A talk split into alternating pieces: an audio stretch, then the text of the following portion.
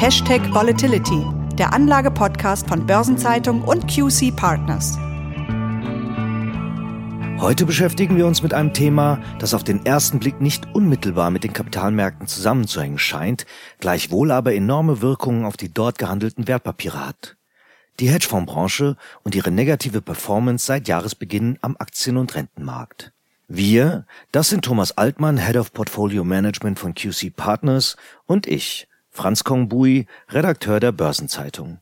Hallo, Herr Altmann. Hallo, Herr Bui. Und ebenso wie Herrn Altmann begrüße ich Sie herzlich, liebe Zuhörerinnen und Zuhörer, zu einer neuen Episode von Hashtag Volatility, dem Anlagepodcast. Starten wir für all diejenigen, die mit dem Thema nicht ganz so vertraut sind, mit einer kurzen Erklärung. Hedgefonds gelten vielerorts als obskur. Ihnen haftet ja häufig etwas Mystisches an. Was genau verbirgt sich hinter Hedgefonds, Herr Altmann? Eine sehr schöne Definition, die gibt hier das Bundesfinanzministerium. Demnach sind Hedgefonds Investmentvermögen, die im Rahmen ihrer Anlagestrategien keinen oder nur geringen Beschränkungen unterliegen. Die erwerbbaren Vermögensgegenstände sind nicht oder nur wenig eingeschränkt. Typisch sind außerdem Techniken wie Leerverkäufe oder der zusätzliche Einsatz von Fremdkapital. Und typischerweise orientieren sich die Hedgefonds dabei nicht an einer Benchmark, sondern versuchen unabhängig von den Marktentwicklungen einen absoluten Return zu erzielen. Und sind die Hedgefonds im schwierigen bisherigen Jahresverlauf den hohen Erwartungen gerecht geworden? Die Frage ist nicht so leicht zu beantworten. Und das gleich aus mehreren Gründen. Zum einen berichten nicht alle Hedgefonds öffentlich über ihre Ergebnisse. Und zum anderen sind die Investmentstrategien, die die Fonds umsetzen, so unterschiedlich, dass es den Hedgefonds oder die Hedgefonds an sich eigentlich gar nicht gibt. Ich merke schon, das wird eine komplexe Episode heute. Sie sagen nicht, alle Hedgefonds berichten öffentlich über ihre Ergebnisse, das heißt, die damit verbundenen Zahlen sind nicht immer transparent. Welche kennen Sie und sehen Sie, Herr Altmann? Starten wir vielleicht mal mit den Fonds, die zuletzt besonders in den Schlagzeilen waren. Denn das macht deutlich, von welch großen Differenzen wir hier sprechen. Der Haider Jupiter Fund von Said Haider der liegt seit Jahresbeginn 181 Prozent im Plus. Beim Order European von Crispin Orday beläuft sich das Jahresplus auf 83 Prozent. Am anderen Ende des Spektrums, da hat sich allerdings der Tiger Global Fund seit Jahresbeginn mit einem Minus von 44 Prozent beinahe halbiert. Ein Minus ist in diesem Jahr an sich ja überhaupt nicht so überraschend. Die hohen Pluswerte erstaunen mich andererseits durchaus. Haben Sie eine Erklärung für diese Diskrepanz bei den Zahlen? Für das Minus bei Tiger sind im Wesentlichen US-amerikanische und chinesische Tech-Werte verantwortlich. Das ist also recht einfach nachvollziehbar.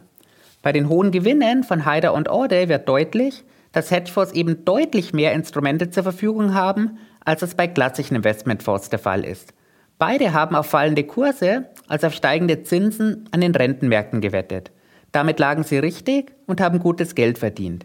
Bei Haider kamen dann noch Wetten auf fallende Aktienkurse dazu. Das sind interessante Einblicke. Haben unsere Hörerinnen und Hörer denn eine Möglichkeit zu beobachten, wie die Hedgefondsbranche durch diese schwierige Zeit kommt? Die haben sie durchaus. Und am besten geht das anhand der Hedgefondsindizes. Beispielsweise berechnet Hedgefund Research Indizes aus den 500 größten Fonds, die ihre Performance an deren Datenbank berichten. Des Weiteren müssen die Fonds gewisse Kriterien, wie beispielsweise eine mindestens vierteljährliche Handelbarkeit erfüllen. Und was sagen die Indexzahlen? Der HFRI 500 Fund Weighted Composite Index, der liegt seit Jahresbeginn ein Dreiviertel Prozent im Minus. Und das zeigt genau das, was wir anfangs schon diskutiert haben. Es gibt in der Hedgefondsbranche, ganz speziell in diesem schwierigen Jahr, ganz viel Licht und ganz viel Schatten zugleich. Denn die Divergenzen um diese rote Null herum, die sind riesig. Und das sehen wir genauer, wenn wir in die Strategieindizes eintauchen. Ja, dann lassen Sie uns das tun. Sehr gerne. Hedgefund Research arbeitet mit vier Strategieindizes. Innerhalb dieser Strategien gibt es dann wieder jede Menge Unterkategorien. Diese Unterkategorien, die möchte ich aber im heutigen Podcast ganz gerne ausblenden. Arbeiten wir uns performance-technisch von unten nach oben durch. Am unteren Ende steht der HFRI 500 Equity Hedge Index mit einem Minus von knapp 9%. Das sind Fonds, die am Aktienmarkt aktiv sind. Dabei können die Fonds bei den einzelnen Aktien sowohl auf steigende als auch auf fallende Kurse setzen. Einige dieser Fonds haben dabei aber immer ein positives Aktienexposure, sodass das bisherige Jahresminus eben keine Überraschung ist.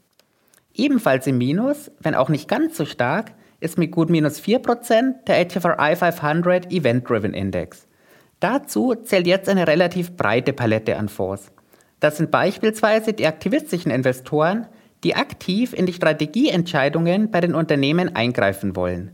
Und auch Fonds, die sich in Unternehmen engagieren, die sich gerade als Übernehmender oder als Zuübernehmender in einem Merger-Prozess befinden, um hier nur ein paar Beispiele zu nennen. Dann kommen wir jetzt wahrscheinlich zu den Strategien, die im bisherigen Jahresverlauf Geld verdient haben. So ist es. Der HFRI 500 Relative Value Index kommt year to date auf ein Plus von 2%. Das sind jetzt Strategien, die häufig im Rentenbereich beheimatet sind. Dabei versuchen die Fonds, abnormale Entwicklungen an den Märkten aufzuspüren. Beispielsweise Spread-Ausweitungen zwischen normalerweise recht ähnlich verlaufenden Wertpapieren. Die Positionierung erfolgt dann in der Regel ohne ein direktionales Marktexposure, eben indem das überbewertete Instrument verkauft und das unterbewertete Instrument gleichzeitig gekauft wird.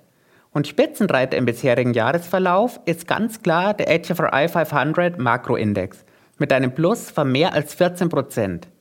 Und das sind jetzt die Fonds, die auf große Marktbewegungen wetten. Das können Positionierungen im Aktien, im Renten, im Rohstoff und auch im Währungsmarkt sein. Dazu zählen beispielsweise auch die eingangs schon angesprochenen Fonds von Said Haider und Crispin Orday. Die von Ihnen erwähnten Year-to-Date-Zahlen dieser beiden Manager sind in der Tat beeindruckend. Gleichwohl stehen Hedgefonds auch regelmäßig in der Kritik. Welche Punkte sprechen die Kritiker hier vorwiegend an? Ja, da gibt es einige Punkte, die recht häufig genannt werden. Einer davon sind die Gebühren, die meist deutlich höher ausfallen als bei klassischen Investmentfonds. Ein zweiter sind häufig längere Ankündigungsfristen für Rückgaben, die einen spontanen Verkauf der Anteile unmöglich machen. Dazu kommt häufig eine recht geringe Transparenz und ebenso geringe Regulierung der Fonds, das ist besonders dann der Fall, wenn die Fonds in Offshore-Gebieten beheimatet sind. Die britische Finanzmarktaufsicht nennt hierzu eine interessante Zahl. Demnach haben 69 Prozent aller Hedgefonds ihren Sitz auf den Cayman Islands. Und ein weiterer Kritikpunkt ist das Risiko hoher Verluste, das die eingesetzten Instrumente und auch der eingesetzte Hebel mit sich bringen. Und die Risiken haben in der langen Geschichte der Hedgefonds ja auch schon mehrmals beträchtliche Auswirkungen gehabt. Welche sind denn die aus Ihrer Sicht größten historischen Schieflagen von Hedgefonds? Der erste Hedgefondsabsturz ist wohl auch der bekannteste. 1998 traf es Long-Term Capital Management, kurz LTCM. LTCM hat sich im Rahmen der Russland-Krise verspekuliert oder, vorsichtig ausgedrückt, falsch positioniert. Der Zusammenbruch von LTCM sorgte vor allem deshalb für so viel Aufregung, weil im Management-Team mit Myron Scholes und Robert Merton sogar zwei Wirtschaftsnobelpreisträger vertreten waren. Auf dem Höhepunkt verwaltete LTCM vor der Krise gut 7 Milliarden US-Dollar. Ja, das war seinerzeit wirklich sehr aufsehenerregend. Jetzt bin ich aber gespannt, welche Geschichten Sie nach dieser spektakulären Pleite noch für uns haben. Etwa ebenso bekannt ist der langjährige Betrug von Bernie Madoff, der 2008 aufgedeckt wurde.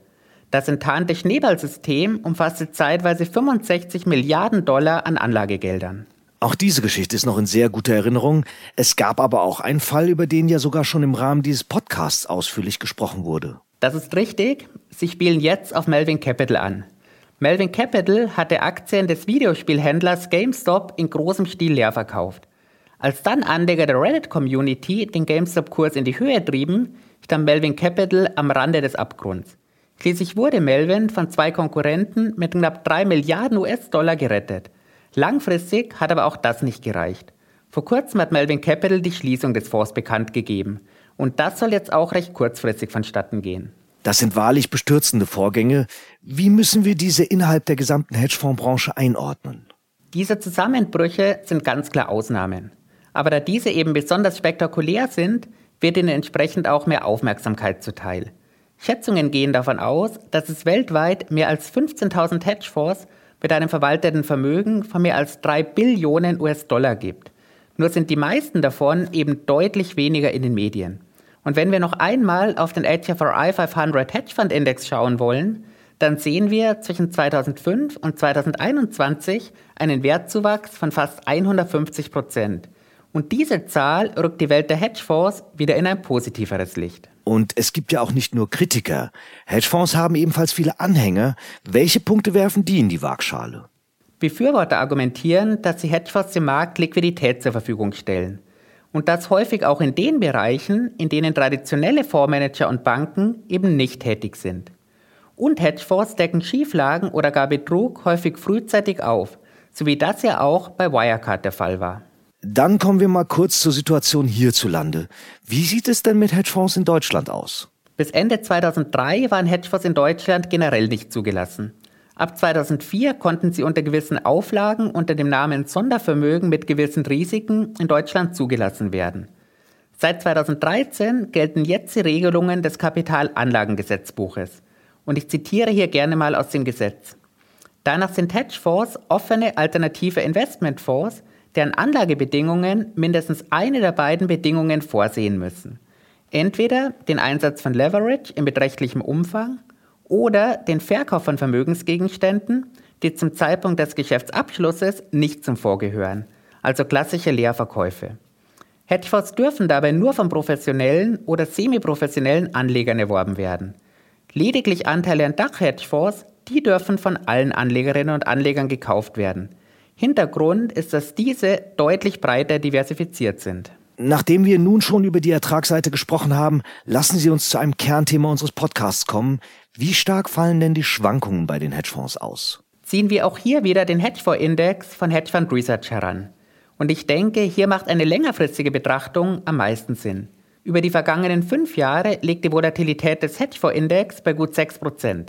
Beim S&P 500 fällt sie mit gut 15% mehr als doppelt so hoch aus.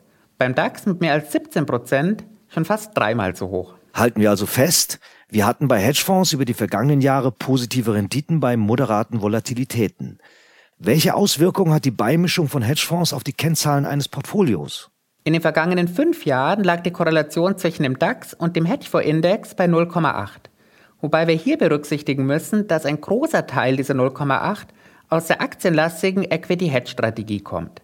Wenn wir hier den Makrostrategie-Index herauspicken, dann sehen wir eine sehr geringe Korrelation von nur noch 0,4.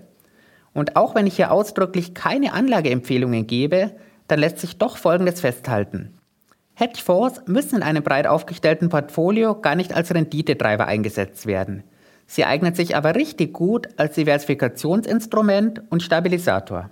Das ist ein schönes Schlusswort, das treffend zusammenfasst, was es mit diesem Bereich auf sich hat, der vielen an den Kapitalmärkten Interessierten doch noch etwas unbekannt ist.